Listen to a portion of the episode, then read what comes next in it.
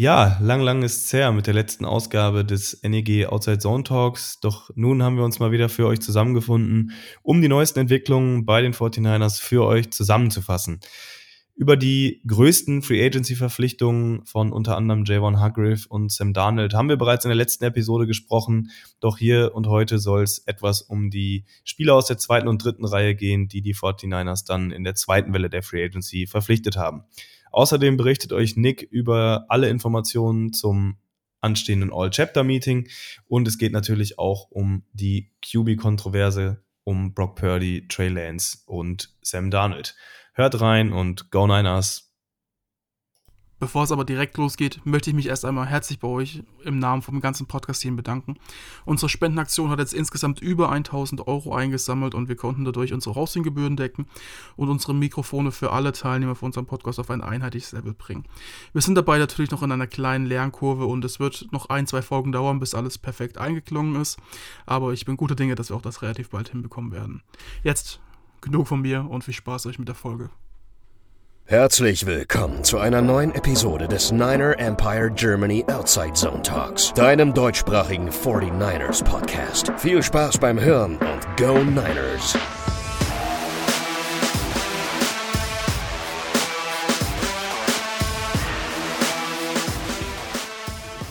Ja, hallo und herzlich willkommen zurück zu einer neuen Ausgabe des NEG Outside Zone Talks. Es ist jetzt schon eine kleine Weile her, seitdem wir euch das letzte Mal mit den neuesten Updates der 49ers versorgt haben und langsam aber sicher steht auch der Draft bevor. Doch bevor wir ein bisschen genauer auf die Draft Needs und auch mögliche Targets der 49ers im Draft eingehen, wollen wir euch nochmal kurz auf den allerneuesten Stand bringen, was, sage ich mal, auch so die Personalentscheidungen und aktuellste Entwicklungen bei den 49ers, abgesehen vom Draft angeht. Wir hatten die erste Welle der Free Agency schon abgearbeitet. Da könnt ihr gerne nochmal, wenn ihr da zu den Verpflichtungen von Hargrave, Sam Darnold und so weiter äh, unsere Takes zu hören wollt, gerne nochmal in die letzte Episode reinhören. Ähm, es ist danach noch einiges passiert bei den 49ers. Sie haben ein paar, in Anführungsstrichen, kleinere Signings gemacht und über die Spieler wollen wir heute reden. Und dann gab es auch noch eine Pressekonferenz, unter anderem mit äh, Kyle Shanahan und auch mit John Lynch im Rahmen des Owner-Meetings. Und äh, genau, diese Aussagen wollen wir auch nochmal für euch einordnen, bevor es dann für uns auch so ein bisschen Richtung Draft Preview geht. Aber auch da ähm, können wir schon mal vorwegnehmen, ihr könnt euch freuen. Wir haben da das ein oder andere für euch vorbereitet. Aber wie ihr wisst, ähm, allzu spannend sieht es noch nicht aus im Draft. Wer weiß, was dann noch passiert. Ähm, aber aktuell haben die 49ers ja den ersten Pick erst an Stelle 99. Nichtsdestotrotz wollen wir dann da in Zukunft nochmal drüber reden. Aber wie gesagt, der Reihe nach heute erstmal äh, zu den letzten Entwicklungen und dafür habe ich zwei Gäste dabei. Das ist einmal der Lukas. Grüß dich, Lars. Und einmal der Nick. Hallo. Ja, freut mich sehr, dass wir heute hier mal wieder äh, zusammengekommen sind. Es ist ja doch eine relativ ruhige Zeit jetzt in, in den letzten Wochen, äh, was Football angeht. Ich weiß nicht, ob es ihr gestern äh, gesehen hattet. Adam Schefter hatte, glaube ich, ungefähr 18 Mal irgendwas retweetet, weil da irgendwelche Leute für irgendwelche Journalistenpreise nominiert worden sind. Äh, das war dann für mich auch die Zeit, wo ich gesagt habe, okay, ich stelle, glaube ich, langsam mal die Benachrichtigungen aus, weil so viel scheint aktuell nicht zu passieren. Äh, hier und da gibt's dann immer noch einen Spieler, der mal dann getradet wird. Ich glaube, Okuda war es jetzt, ne, von den Lions äh, zu den Falcons. Dann hat Odell Beckham noch unterschrieben bei den Ravens. Also es passiert schon noch was, äh, aber es ist, glaube ich, Stand jetzt gerade ähm, so noch zwei, drei Wochen vor dem Draft, somit die ruhigste Zeit der Offseason. Das wird dann nach dem Draft auch nochmal so sein. Ähm, aber dann haben wir da auch die Minicamps und das Training Camp, dann ist schon wieder Preseason. Also ähm, ja, da ist einiges, äh, was, was vor uns äh, liegt. Und ähm, wir wollen mal so ein bisschen drüber sprechen, äh, ja, was da so passiert ist in den letzten Wochen. Was bei uns als Fanclub als nächstes ansteht, das ist quasi unser, ja, doch Jahreshighlight, kann man glaube ich schon sagen. Ähm, unser All-Chapter-Meeting ähm, in Hessen dieses Jahr. Äh, das findet statt am Wochenende vom, ich meine, es wäre der 19. bis 21. Mai. Und ja, Nick, du kommst ja selber äh, von dort. Vielleicht kannst du uns und unseren Hörerinnen und Hörern da so einen kleinen Einblick verschaffen, was ist da geplant und äh, ja, was können wir erwarten? Ja, genau. Wir haben äh, dieses Jahr vom, vom Hessen-Chapter das äh, All-Chapter-Meeting übernommen und haben uns äh, für eine Location in Südhessen entschieden. In Gelnhausen ist das. Und wir haben uns, äh, ja, wie es gewöhnlich ist, auch dafür entschieden, dass wir es wieder äh, am Freitag starten mit einer ja, kleinen, geselligen Runde, wo noch keine irgendwie Verpflichtungen da sind. Äh, wir haben dann eine, einen Tisch in der Sportsbar gemietet für jetzt erstmal 20 Leute. Wenn wir sehen, dass da noch mehr Rückmeldungen kommt als das, dann äh, werden wir das noch hochstocken. Und äh, genau, dann am Samstag richtig loslegen. Um, um 10 eröffnen wir da unser, unsere Location. Äh, um 12 beginnen wir dann wirklich mit dem offiziellen Part. Das heißt, äh, die Wahlen, äh, Vorstandswahlen stehen jetzt dieses Jahr an. Da sind natürlich alle offiziellen Mitgl Mitglieder herzlich eingeladen, so dass wir auch stimmberechtigt dann sein wollen und werden hoffentlich. Und genau, mit diesem offiziellen Teil planen wir so gegen 14 Uhr dann fertig zu sein, also gut zwei Stunden planen wir dafür ein. Äh, wollen uns danach direkt an ein Gruppenfoto begeben, also bringt auch gerne eure, eure Chapter-Flaggen, eure 49ers, euren 49ers Merch natürlich sowieso äh, und so weiter, alles mit. Äh, genau, und danach starten wir voll in den Tag. Wir haben ein paar Sachen vorbereitet, wie Flag Football oder ein Kicking Contest. Vielleicht noch ein paar kleinere, äh, kleine andere Schmankerl, an denen wir gerade dran sind. Äh, in Zusammenarbeit mit, mit Footballvereinen in der Gegend haben wir vielleicht was, äh, wo wir drankommen. Da kann ich aber leider noch nicht mehr zu sagen. Und äh, auch fürs leibliche Wohl ist natürlich gesorgt. Äh, wir haben uns dieses Jahr dazu entschieden, dass wir äh, eine Flatrate haben, was sowohl äh, Essen als auch Trinken, äh, wobei Trinken sich da auf Softdrinks und, und Bier beschränkt und natürlich Wasser. Äh, genau. Und harten Alkohol und sowas alles äh, müsst ihr, wenn ihr das äh, haben wollt, selber mitbringen. Beim Essen haben wir Grillen geplant und äh, später noch Snacks. Wir haben Salate schon organisiert, die wir ja selber mitbringen werden äh, in einer großen Auswahl. Genau, und das haben wir alles eben in der Flatrate vereint, zusammen mit der Unterkunft. Äh, könnt ihr euch dafür 30 Euro, beziehungsweise für noch ein bisschen weniger für Kinder unter 16 Jahren oder 12 Jahren waren es, glaube ich, hatten wir gesagt. Genau, könnt ihr euch da ein Tagesticket quasi sichern, könnt den ganzen Tag dabei sein, könnt kostenlos trinken, könnt kostenlos essen und an den ganzen Aktivitäten teilnehmen. Äh, genau, wir, wir werden dann abends irgendwann die Essenaus Essensausgabe zumachen, das Grillen beenden und ja, den Abend da in, in diesem Sportlerheim, wo wir sind, ausklingen lassen. Genau, und dann schauen wir einfach mal, wie lange wir uns da noch aufhalten.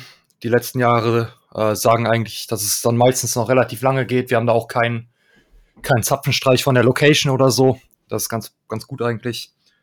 Genau, und am Sonntag ist dann, kann man dann noch gucken, was man in der Umgebung noch machen will, ob es da, ob es da Gruppen gibt, die sich zu verschiedenen Aktivitäten zusammenfinden, haben wir jetzt nicht, nicht selber was geplant, sondern genau, besprechen dann an einem Samstag mit, mit Leuten, die da interessiert dran sind, was man da noch machen kann und finden da sicher verschiedenste Aktivitäten, die wir machen können für interessierte Leute. Ja, genau, und das ist so der, der im Groben und Ganzen der Ablauf von dem ACM dieses Jahr.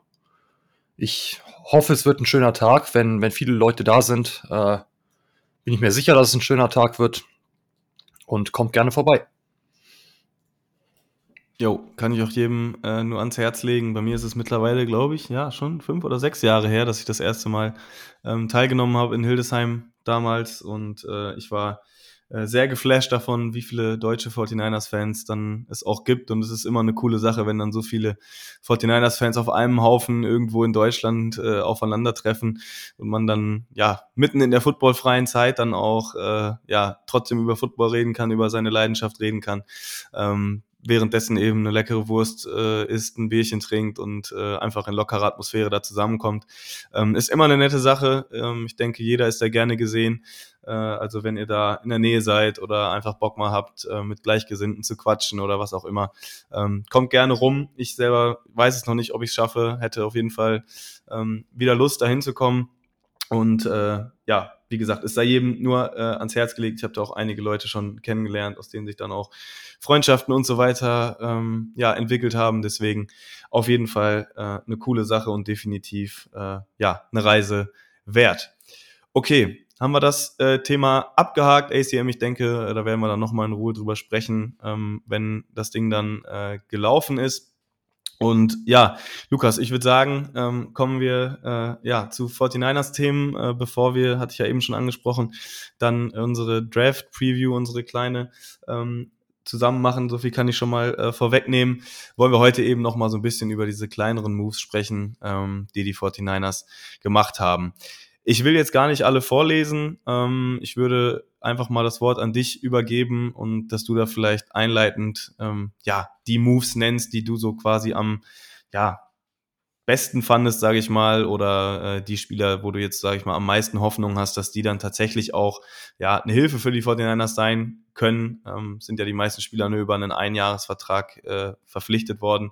Ähm, aber was glaubst du, wer von den Leuten könnte da tatsächlich auch im nächsten Jahr wirklich eine Rolle spielen für die 49ers? Wir haben ja schon viele Moves besprochen in unserer vorherigen Folge, aber danach ist natürlich noch einiges passiert. Ich habe in der Folge gesagt, ich würde mir einen Edge Rusher wünschen wie Clellan Farrell von den Raiders und wer kam, nämlich Clellan Farrell. Und ja, nicht mal so billig, wie ich gedacht habe.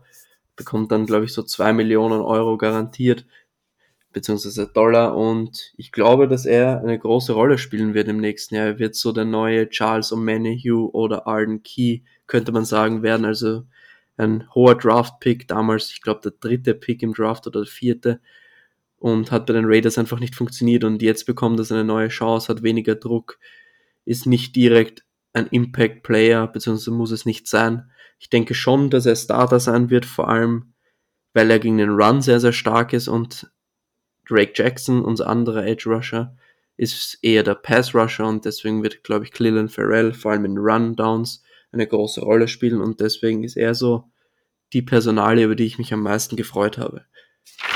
Wenn wir in die Offense schauen, habe ich mir noch eine Personalie aufgeschrieben, die mir wirklich sehr, sehr gut gefallen hat, ist John Feliciano, Center bzw. Guard von den Giants.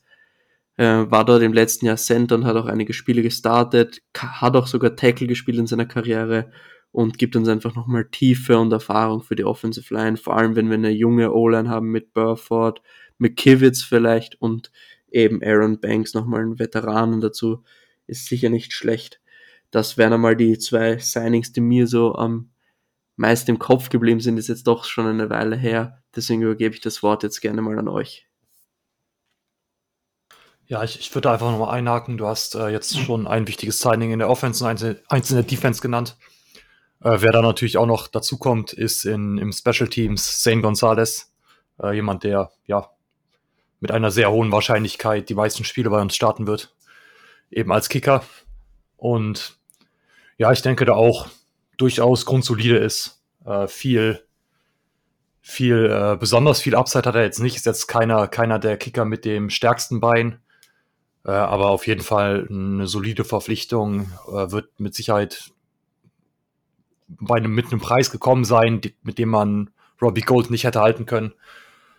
Genau, und dementsprechend meiner Meinung nach ein, ein Signing, was auch auf jeden Fall ja seinen Zweck erfüllt hat. Jetzt nicht irgendwie shiny war oder so, aber ja, durchaus das gemacht hat, was es machen sollte und das auch ganz gut, meiner Meinung nach. Bei ihm muss man sagen, wir haben ja für ihn getradet der wäre entlassen worden von den Panthers. Wir haben aber dann einen Late-Round-Pick-Swap mit den Panthers gemacht, also es kostet uns quasi nichts. Wir übernehmen dafür einen Vertrag, wo keine Garantien mehr integriert sind. Das heißt, wir können uns für 0 Euro Dead Money von ihm trennen. Das heißt, es besteht definitiv die Möglichkeit, dass man einen Kicker draftet. Wir haben ja elf Draft-Picks und ich bin mir sehr, sehr sicher, dass einer davon in die Kicker-Position investiert wird und dann wird es wahrscheinlich ein Camp-Battle geben, und wenn nicht, dann hat man mit Gonzales einen erfahrenen Kicker, der nicht viel kostet. Und ja, wenn er nicht verletzt ist, was er im letzten Jahr war, dann ist er echt solide. Genau, jetzt angesprochen, letzte Saison ähm, war er komplett äh, verletzt bei den Panthers. Ich weiß gerade gar nicht, wer bei denen äh, dann gekickt hat letztes Jahr. Ähm, die Panthers haben ihn trotzdem behalten, weil er eben davor in der 2021er Saison, meine ich, ähm, eine wirklich ordentliche Saison gespielt hat. Ich glaube 20 von 22 Field Goals gemacht oder so. Ähm, auch fast alle extra Punkte versenkt, äh, auch aus relativ weiter Distanz die Kicks äh, versenkt. Ich glaube zwischen 40 und 49 Yards hatte er keinen einzigen Mist dabei. Ähm, also sieht relativ verlässlich aus. Er ist halt erst 27, ne, im Vergleich zu Robbie Gold halt noch deutlich jünger.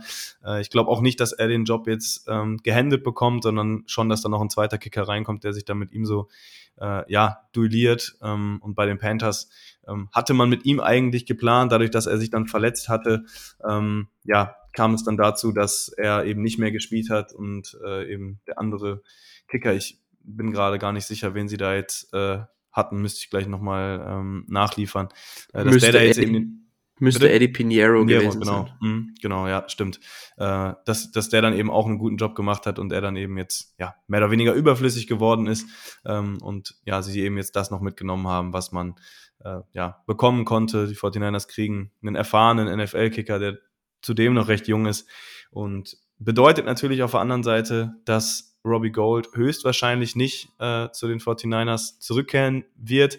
Ich hatte da einiges äh, gehört, was möglicherweise passieren könnte mit ihm, ob er jetzt vielleicht schon aufhört äh, oder ob er möglicherweise darauf gewartet hat, dass er zu den Coles hätte wechseln können, dadurch, dass er da im Dome spielen würde, ähm, das Ganze nicht so wetterabhängig wäre. Ähm, und da war es ja aber so, dass die Coles, meine ich, äh, Matt Gay geholt haben, wenn ich mich nicht täusche, ähm, sodass da jetzt quasi so seine mögliche ähm, ja, vorzugswürdige ähm, Destination weggefallen ist äh, und ja, er da möglicherweise jetzt eben noch auf ein gutes, auf einen guten Landing-Spot wartet, ähm, aber möglicherweise kann es auch sein, dass er einfach sagt, gut, das war's für mich. Ähm, ich habe jetzt lange genug in der NFL gekickt. Könnte mir aber eben auch vorstellen, dass er nochmal ja irgendwo gut Geld verdienen will oder vielleicht auch dann einen Ring ähm, bekommen möchte. Die 49ers haben jetzt eben gehandelt, haben gesagt, gut, ähm, wir wollen jetzt da ein bisschen früher Klarheit haben auf der Position, ist auch richtig so in meinen Augen und haben eben ihn jetzt quasi ersetzt, dadurch, dass man eben für Gonzales getradet hat. Gut. Ihr hattet jetzt schon mehrere Spieler genannt. Ähm, wenn der Name Cleveland Farrell äh, fällt, fand ich es noch eine ganz lustige Anekdote, dass die 49ers auch ähm, D-Liner Austin Bryant, der zuvor äh, auch bei den Detroit Lions unter anderem äh, gespielt hat, der zusammen mit Pharrell auch im College gespielt hat, ähm, nämlich bei den Clemson Tigers. Ähm, und die waren auch zusammen quasi im Championship Game damals im, im College, haben die auf den gegenüberliegenden Seiten quasi in der Defensive Line gespielt. Also die beiden kennen sich gut äh, waren auch im gleichen Draft ähm, dann verfügbar. Äh, Pharrell ist in der ersten Runde zu den Raiders gegangen, Austin Bryant, glaube ich, in der vierten Runde dann zu den Lions. Ähm, ist auch ein ordentlicher ähm, ja, Rotational Edge Rusher, würde ich sagen. Beide werden sicherlich den Shot oder einen Shot darauf bekommen, auch äh, ins Team zu kommen. Pharrell wahrscheinlich noch eher eine größere Chance haben, sogar dann auch äh, einen Starting-Spot zu ergattern. Ähm, aber war, finde ich, äh, eine ganz lustige Randnotiz an der Stelle. Und äh, genau.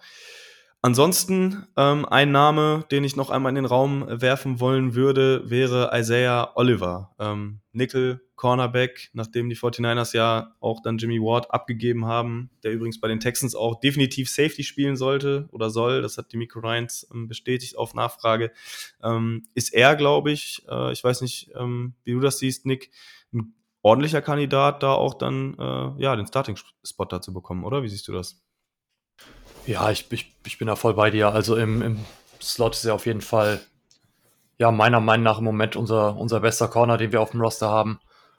Und ja, wird da, wenn nicht nur irgendwas Großartiges äh, weiterhin passiert und wir nicht irgendwie ja, ein Juwel im, im Draft finden, was dann schon von Day One, was ja für Corner sehr ungewöhnlich wäre, äh, ja, wirklich auf Top-Niveau spielen kann, wird er, wird er, denke ich, am Anfang ja erstmal der Favorit für den, für den Starter-Posten sein. Ich war auch, war auch sehr ja, happy darüber, dass wir ihn, dass wir ihn bekommen haben. Er ist ja auch noch relativ jung, ich glaube 26, äh, wenn ich mich nicht irre. Und schon relativ athletisch auf jeden Fall für einen, für einen Slot-Corner. Und ja, da bin ich der Meinung, dass das auf jeden Fall auch eine ein weitere gute Verpflichtung war, die auch wiederum keine, keine große, kein, kein Big Move oder so ist, wie es jetzt mit, äh, ja, mit, mit anderen, anderen Spielern war, die wir ja diese Offseason geholt haben. Äh, aber einfach, einfach ein grundsolider Move, der ja, ein Need gefüllt hat für relativ wenig Geld. Und meiner Meinung nach einfach grundsolide. Ich habe echt Isaiah Oliver vergessen bei den Signings, die mir gefallen haben, weil Isaiah Oliver ist vielleicht sogar mein Lieblings-Signing gewesen jetzt in den letzten Wochen. Ich kannte Isaiah Oliver nur vom Hören, bevor ich mich mit ihm beschäftigt habe. Und ich muss echt sagen, von all dem, was ich gehört habe, von Falcons-Fans, was ich gelesen habe, was ich selbst gesehen habe, ja, freut es mich sehr, dass er da ist. Also er war damals ein Second Rounder bei den Falcons, kam als Outside Cornerback in die Liga, hat dann immer wieder Outside gespielt, war dann wirklich nicht gut Outside, muss man sagen, hat sich das Kreuzband gerissen vor zwei Jahren und kam dann im letzten Jahr zurück in der Mitte der Saison oder Anfang der Saison, ist in den Slot gegangen und hat seinen besten Football gespielt eigentlich. Und vor allem die letzten Spiele der Saison waren überragend. Und ja, wenn er es schafft, fit zu bleiben, dann hat er wahrscheinlich seine Rolle in der NFL im Slot gefunden. Und vom Spielertyp kann man zu ihm sagen, er ist recht groß für einen Slot Corner, 1,83. Er ist ein richtig guter Tackler. Ich glaube, er wird im Run Support Jimmy Wards, Jimmy Ward wenig nachstehen. Also vielleicht ist Jimmy Ward da etwas besser, aber dafür ist Isaiah Oliver in Coverage nochmal deutliches Upgrade über Jimmy Ward im Slot. Also ich glaube, wenn wir jetzt stand jetzt auf die Defense schauen, ist sie besser geworden zum letzten Jahr. Und das ist doch das, was man versucht in jeder Offseason. Man versucht immer besser zu werden. In der Offense kann man sich drüber streiten, aber ich glaube, in der Defense ist die, also die Defense ist besser geworden, als wie sie am, letztes Jahr am Ende war. Ja, das denke ich, können wir äh, so stehen lassen. Isaiah Oliver, äh, auch von mir tatsächlich auch ein Signing gewesen. Ich glaube, ich kannte ihn nur im Hinterkopf irgendwie noch aus der Draft Coverage aus dem Jahr, wo er dann gedraftet wurde, 2018 war es. Und ähm, ja, als ich mich dann nochmal mit ihm beschäftigt hatte, äh, war ich auch recht erfreut, dass er den Weg zu uns gefunden hat. Äh, ist auch einer der wenigen, die tatsächlich einen Zweijahresvertrag bekommen haben. Ich glaube, zwei Jahre, bisschen mehr als sechs Millionen oder so. Äh, also da sieht man auch, dass die 49ers sich bei ihm zumindest wahrscheinlich auch ein bisschen sicherer sind, äh, dass er auch, ja, den Sprung auf jeden Fall ins Roster schafft und dann auch durchaus die Chance hat, ähm, zu starten. Zu den Konditionen, ähm, denke ich, äh, ja, war das ein No-Brainer. Okay. Ich will noch was einwerfen, ja. kurz. Isaiah Oliver damals mit Akello Witherspoon im College gespielt bei Colorado, den wir dann gedraftet haben. Und ja, jetzt haben wir eben Isaiah Oliver und nicht mehr Akello Witherspoon. Ich erinnere mich, stimmt. Ja, ich, ich, aber ich meine, Oliver wäre noch ein Jahr später gewesen. Ich bin mir aber nicht sicher. Ähm, Witherspoon meine ich 2017. Aber kann, also die haben auf jeden Fall zusammen gespielt. Das, äh, daran erinnere ich mich auch noch. Ähm, Witherspoons ja, erstes Jahr war ja, glaube ich, auch ganz ordentlich, so dass zumindest wird da was, äh, dämmert da bei mir, dass ich irgendwie gehofft hatte, gut, lass uns doch den auch noch holen. Das klappt ja eigentlich ganz gut mit solchen Colorado Cornerbacks. Wobei das bei Witherspoon dann ja so ein bisschen anders aussah. Aber gut, das ist nochmal ein Thema äh, für sich. Ähm, okay, ich habe jetzt hier noch auf meiner Liste ein, zwei Namen stehen. Ich glaube, das lohnt sich jetzt nicht unbedingt da jetzt ausführlich drüber zu sprechen. Ähm, ich lese es der Vollständigkeit halber nur noch mal vor. Ähm, geresigned hat man Titan Ross Dwelly ähm, mal wieder. Ja, ist ja schon das ein oder andere Mal vorgekommen. Äh, Defensive Lineman äh, Ty McGill ähm, oder T.Y. McGill, ich glaube, so wird er richtig ausgesprochen. Ähm, glaube ich, gute Verpflichtungen für die Tiefe. Zumindest McGill hat mir in der letzten Saison ganz gut gefallen, wenn er da mal äh, drin war in der D-Line Rotation. Ähm, von außerhalb dann noch äh, ist Safety Miles Hartsfield gekommen. Ich denke, das wird einiges damit zu tun haben, dass mit Steve Wilkes, sein ehemaliger Defensive Coordinator und Head Coach bei den Panthers, jetzt eben unser Defensive Coordinator ist. Der war da quasi so ein Schweizer Taschenmesser äh, in der Panthers Defense, spielt sehr physisch, hat jetzt nicht die allerbesten PFF-Grades oder was auch immer, ähm, hat da eben im Defensive Backfield bei den Panthers ähm, auch schon fast jede Position gespielt, ist auch ein guter Special-Teamer. Also der wird auch auf jeden Fall eine Chance kriegen, sich da seinen Platz im, Team zu verdienen. Äh, John Feliciano hat es ja schon angesprochen. Äh, anderer O-Liner, der noch den Weg zu den Niners gefunden hat, ist äh, Matt Pryor. Der war äh, vorher, meine ich, bei den Colts. Bills? Colts, genau. Blau war es, aber Colts sind es gewesen. Ähm, hat er auch äh, mehr oder weniger gestartet, also war schon, äh, glaube ich, derjenige, der da am meisten Snaps gespielt hat letzte Saison äh, auf der Tackle-Position. Ähm, hat in den letzten Jahren, hat davor bei Philly gespielt. Ähm, hat da schon einige Snaps gesammelt, ist, denke ich, ein Kandidat möglicherweise für den, äh, äh, für den für die Rolle äh, des Swing Tackles. Äh, letzte Saison nicht allzu überzeugend gewesen, was ich da von Colts-Fans gelesen habe, war jetzt, naja, nicht gerade positiv, aber das kennt man ja aus dem Internet. Ich meine, wir haben jetzt auch nicht unbedingt immer positiv über Mike McGlinchey geredet, ähm, aber der hatte dann auch noch deutlich bessere Grades als äh, Matt Pryor. Deswegen müssen wir mal schauen. Ähm, Matt Pryor so ein bisschen äh, positiv hervorzuheben ist seine 221er Saison äh, bei den Colts. Ähm, da hat er 438 Snaps gespielt, also ich sag mal so in 6, 7, 8 Spielen ungefähr, hatte da vor allem im Passblocking äh, eine ziemlich gute Grade. Also ähm, wird man sehen, wie der sich entwickeln kann, ist eben auch ein Spieler mit Erfahrung, ist jetzt 28 Jahre alt. Zu Pryor muss ich noch was sagen, weil ich ja die Colts etwas mehr verfolge, weil Bernhard Reimann, der Österreicher, war ja sein direkter Konkurrent auf der Position des Left Tackles. Deswegen habe ich mir das genauer angesehen und deswegen kenne ich auch Matt Pryor und weiß, wie schlecht die letzte Saison von Matt Pryor war. Hat begonnen als Left Tackle, ist dann, glaube ich, auf Guard gemoved, kann auf jeden Fall Guard spielen und dann hat Reimann übernommen, aber die 2021er Saison von Matt Pryor, die war echt gut und darauf lässt sich aufbauen. Wenn der irgendwie es schafft, diese Form wiederzufinden, dann ist es auf jeden Fall ein guter Kandidat und ein guter Backup in dieser Liga. Offensive Linemen sind echt schwierig zu finden und er ist sicher einer der solideren Offensive Linemen. Und wenn du den als Backup hast, dann ist das schon ganz in Ordnung. Und der kann Guard spielen, kann Tackle spielen.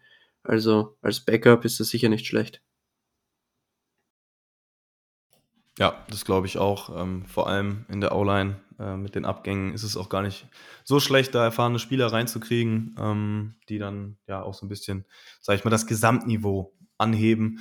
Und ich denke, äh, dafür ist Pryor eine ordentliche Verpflichtung. Ich sehe es eigentlich immer so, dass wenn Spieler eben bei anderen Teams starten und dann zu den 49ers kommen, um da irgendwie ja auf der Bank zu sitzen. Also das wird er nicht tun, logischerweise. Ähm, der wird sich schon irgendwas ausrechnen, auch wahrscheinlich zu Recht. Ne? Im Gegensatz zu McKivitz beispielsweise äh, hat er ja doch schon ein bisschen mehr vorzuweisen, kann man glaube ich so sagen. Also der wird sich sicherlich auch eine Rolle oder was ausrechnen dann dabei, als er den Vertrag unterschrieben hat. Ähm, aber ja, ist immer eine gute Sache, finde ich, dass wenn erfahrene Spieler, äh, die bei anderen Teams eben schon Starter waren, ähm, ja, sich sogar in so eine Competition wagen, um dann bei den 49ers zu spielen, ist ja nicht das erste Mal ähm, so vorgekommen. Ansonsten hoffe ich, dass wir niemanden vergessen haben. Es könnte sein, dass wir über Demetrius Flanagan Foles noch nicht gesprochen haben. Ähm, da noch eine kleine Besonderheit. Da war es, glaube ich, so, dass er Restricted Free Agent gewesen ist. Die 49ers äh, da keinen Tender oder so auf ihn ähm, gelegt haben. Äh, der Grund dafür wurde dann auch relativ schnell klar. Sie haben ihn dann nämlich anderweitig mit einem äh, Einjahresvertrag ausgestattet, was dann für die 49ers eben etwas günstiger war. Und deswegen äh, genau, ist er dann jetzt doch da geblieben, nachdem es erst vielleicht so aussah, dass dadurch, dass kein Tender verwendet wurde, dass er die Niners verlässt, aber er bleibt auch. Okay, das zu den restlichen, ähm, ja, Transactions, sage ich mal, in der Free Agency von den 49ers. Es kann natürlich sein, dass da jetzt äh, in den nächsten Wochen noch hier und da ein Spieler dazukommt. Da gibt es sicherlich auch mal ein paar Meetings mit irgendwelchen Veterans oder so. Äh, aber ich denke, was Großes sollten wir da jetzt von den 49ers auch nicht mehr erwarten. Ähm, haben eben elf Picks im Draft, haben jetzt auch nicht mehr den allzu hohen Cap Space. Ich glaube, das sind nur noch ein, zwei Millionen insgesamt, die da zur Verfügung stehen. Äh, dann dürfen wir auch nicht vergessen, dass noch ein paar Vertragsverlängerungen ins Haus stehen, unter anderem für Nick Bowser. Äh, damit dürften wir dann, glaube ich, so gegen ja, Anfang des Trainingscamps äh, rechnen, dass da ähm, möglicherweise was vermeldet werden könnte. Ansonsten ähm, denke ich, sind die 49ers, was Moves jetzt in der jetzigen Free Agency Phase angeht, eigentlich dann ähm, möglicherweise Trades oder so für irgendwelche Quarterbacks, da hört man ja immer wieder äh, wildeste Gerüchte, ähm, die schieben wir einfach mal in die Welt der Fabelwesen ab und sagen, das ist das übliche Off-Season-Geplänkel. Ähm, wenn da wirklich was passieren sollte, würden wir natürlich drüber sprechen, aber äh, bis dato sind alle Gerüchte um Lama Jackson, Aaron Rodgers oder meinetwegen auch wieder Tom Brady. Ähm, ja, den schenken wir tatsächlich einfach nicht so viel Aufmerksamkeit. Ich glaube, äh, da würde dann genug drüber zu reden sein, wenn es wirklich passiert. Ansonsten ist es eine ganz, ganz lustige Nebenbeschäftigung, aber ja, da sollte man nicht so viel drauf geben. Okay. Dann sind wir damit durch. Lukas, äh, vielleicht noch ganz kurz. Ähm, wir hatten intern auch, ja, drüber diskutiert, auch ein bisschen der Offseason Langeweile geschuldet. Wie schätzt du die Äußerungen von Kyle Shanahan und John Lynch zwecks Quarterback-Situation ein? Das soll jetzt natürlich nicht ausarten, ähm, aber vielleicht ganz kurz, dass wir noch drüber gesprochen haben. Äh, beide hatten ja mehr oder weniger gesagt, dass Brock Purdy, wenn er fit wäre, so ein bisschen der Leader im Clubhaus wäre, ähm, aber trotzdem alle drei, also Donald, Purdy und Lance, eben einen Shot darauf kriegen sollen, ja, die QB1-Position zu bedecken. Ähm, was gibst du darauf? Wie würdest du es einschätzen? Und was glaubst du, wenn alle fit sind? Die Frage dann auch gleich gerne an Nick. Wenn alle drei fit sind, was glaubst du, wer würde Stand jetzt starten? Für mich ist es ganz klar. Also wenn Brock Purdy fit ist, wenn er ein paar Wochen vor dem ersten Spiel vielleicht sogar schon trainieren kann, dann ist er der Starting Quarterback. Da muss schon wirklich was Dramatisches passieren. Trey Lance muss sich unglaublich verbessert haben. Sam Darnold muss extrem stark sein. Und ich sag's euch ganz ehrlich, ich erwarte es nicht. Ich glaube, dass Trey Lance immer noch sehr, sehr viel Potenzial hat. Ich glaube auch, dass er es schaffen kann, in der NFL ein guter Quarterback zu werden. Aber er braucht einfach Spielzeit und nicht Training. Er braucht Spiele und die bekommt in der Offseason nicht und deswegen ist für mich quasi ausgeschlossen, dass Trey Lance der Starter wird. Da würde ich sogar mehr drauf setzen, dass Sam Darnold eine Competition gewinnen würde und in dem Fall der Starter wäre, wenn Brock Purdy nicht fit sein sollte. Wenn Brock Purdy fit ist, dann wird er meiner Meinung nach der Starter sein. Ja, ich, ich bin der Meinung, dass gerade die Aussagen ja sehr ja, normal sind in, in dem Sinne. Äh, wir haben jetzt keinen Topstar-Franchise, Face of the Franchise QB äh, momentan. Dementsprechend lassen wir uns da einfach die Sachen, die, die Situation offen. Wir haben letztes Jahr ganz klar vorher gesagt, dass äh, Trey Lance der, der Starting Quarterback sein wird und das hat er dann auch zwei Spiele gemacht, hat sich dann verletzt. Dementsprechend ist es eigentlich auch egal. Aber generell sind, sind John Lynch und Kyle Shannon da, ja, glaube ich, immer relativ ehrlich und sind einfach der Meinung, dass der beste Quarterback, den wir zu diesem Zeitpunkt haben werden, starten wird. Und wenn sie ja, wie Lukas schon gesagt hat, im, im Camp oder in, im, ja, in der Preseason irgendwas besonders, Besonderes bei Trey Lance sehen, dass sie vermuten lässt, dass er ja in den Spielen wirklich sein volles Potenzial, sein volles physisches Potenzial und ja, die ganzen, die ganze Wurfkraft, die ganze Genauigkeit, die er haben kann, äh, ausüben kann und er da wirklich das ist, was man sich von ihm versprochen hat, dann kann ich mir schon vorstellen, dass er startet. Ich bin auch noch immer der Meinung, dass Brock Purdy wahrscheinlich nicht fit sein wird, äh, direkt zum Saisonstart. Und ich bin aber auch der Meinung, dass es keinen Grund gibt, Brock Purdy nicht spielen zu lassen, momentan, wenn er denn fit wäre.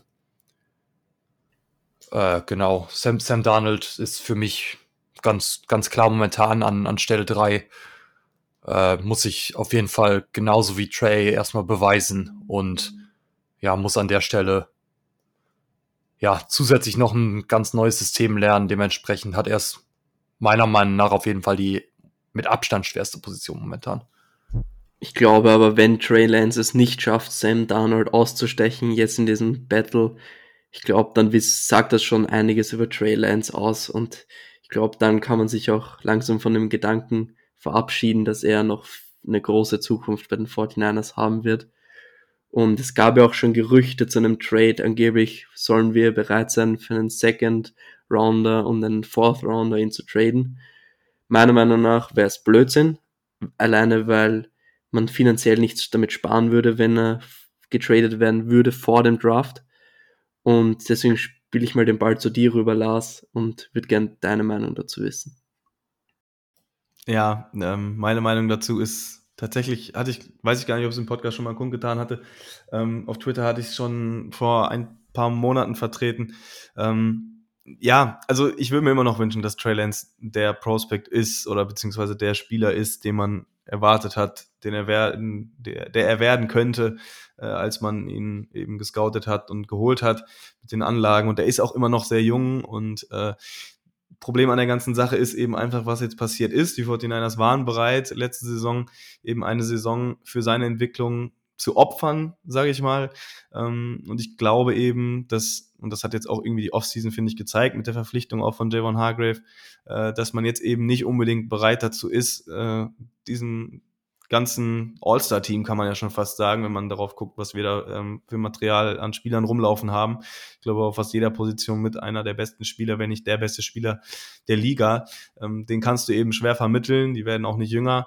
Äh, zu sagen, gut, äh, wir haben jetzt hier einen jungen Quarterback, ähm, der muss eben noch ein bisschen spielen. Und wenn wir am Ende 7-9 gehen oder 7-10 ja mittlerweile, ähm, dann ist das so, weil wir wollen eben gucken, was wir in dem haben glaube ich nicht, dass die 49ers da sich nochmal drauf einlassen. Und äh, auch deswegen könnte ich mir eben vorstellen, äh, dass eben ja Brock Purdy oder sogar Sam Darnold dann eher die Chance haben, äh, ja, dieses Team zu übernehmen, ähm, eben weil Sam Darnold erfahrener ist und weil Brock Purdy es eben schon äh, gezeigt hat, ähm, dass er mit diesem Team auf jeden Fall Spiele deutlich und auch sehr überzeugend äh, gewinnen kann.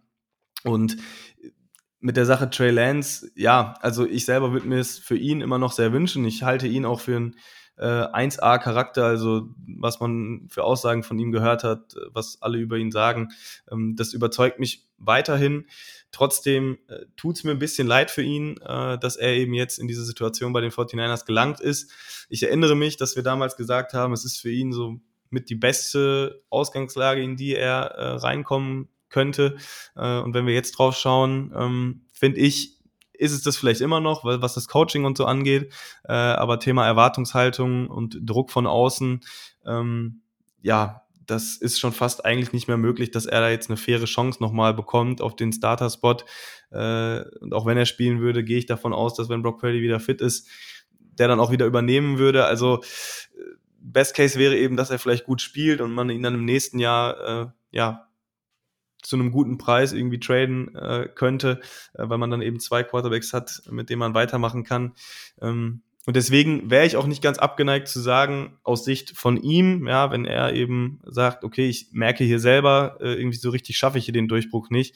Wenn es ein Team gibt, was ihn damals schon sehr gut fand, dass dann sagt, gut, meinetwegen zahle ich nochmal einen Second- und einen Third-Round-Pick oder sowas, ähm, dass er da dann auch die Chance bekommt, in der NFL zu starten, weil da sind wir uns alle einig, das muss er eben, sonst wissen wir eben nicht, was mit ihm ist und das wäre irgendwie auch blöd. Ähm, und deswegen sind das, ist das so ein Szenario, was ich durchaus äh, ja, sehe und verstehen könnte, äh, auch wenn sich ein kleiner Teil von mir immer noch wünscht, dass er den Durchbruch bei den 49ers schafft. Aber ja, wie ich sagte, halte ich eher für unwahrscheinlich. Ich kann mir einen Trade grundsätzlich auch vorstellen, aber wenn dann meiner Meinung nach erst irgendwo in Richtung Trade Deadline. Das heißt, äh, wenn die Saison schon angefangen hat, äh, wenn man sich klarer ist, wie weit Brock Purdy ist, äh, aus 49ers Sicht, wenn man sich klar ist, wie weit Trey Lance ist aus Trade-Partner-Sicht. Äh, ich glaube, das ist der Zeitpunkt, der für einen potenziellen Trade äh, ja deutlich wahrscheinlicher wäre, wenn es wirklich nah an den Start der Saison geht oder sogar so schon äh, an diesem vorbei in die Saison rein, äh, ist meiner Meinung nach die ja die Zeit, wo es am wahrscheinlichsten ist, dass da irgendwas passiert. Ich glaube, vorm, vorm Training Camp kann ich es mir eigentlich nicht vorstellen. Oder vor, vor der Preseason auch.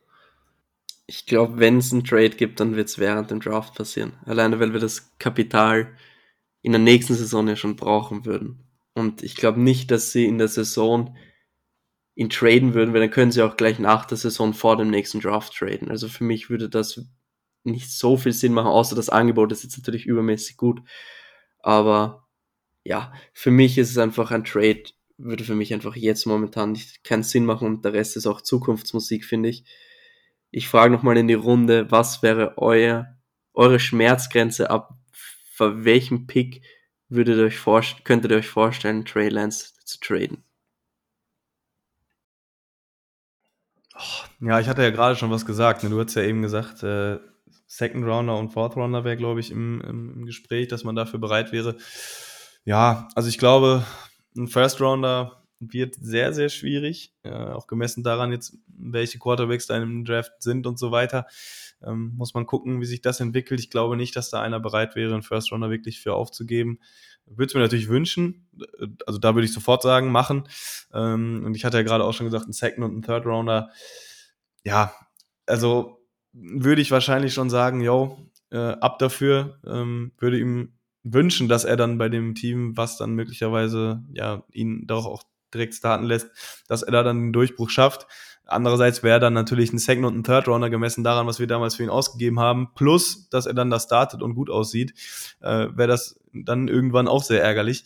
Äh, deswegen tue ich mich da noch schwer, ähm, könnte es aber verstehen, wenn man bei dem Preis sagen würde, yo, ähm, das würden die 49ers machen, eben auch, weil sie dann dadurch jetzt im jetzigen Draft mehr Chancen hätten.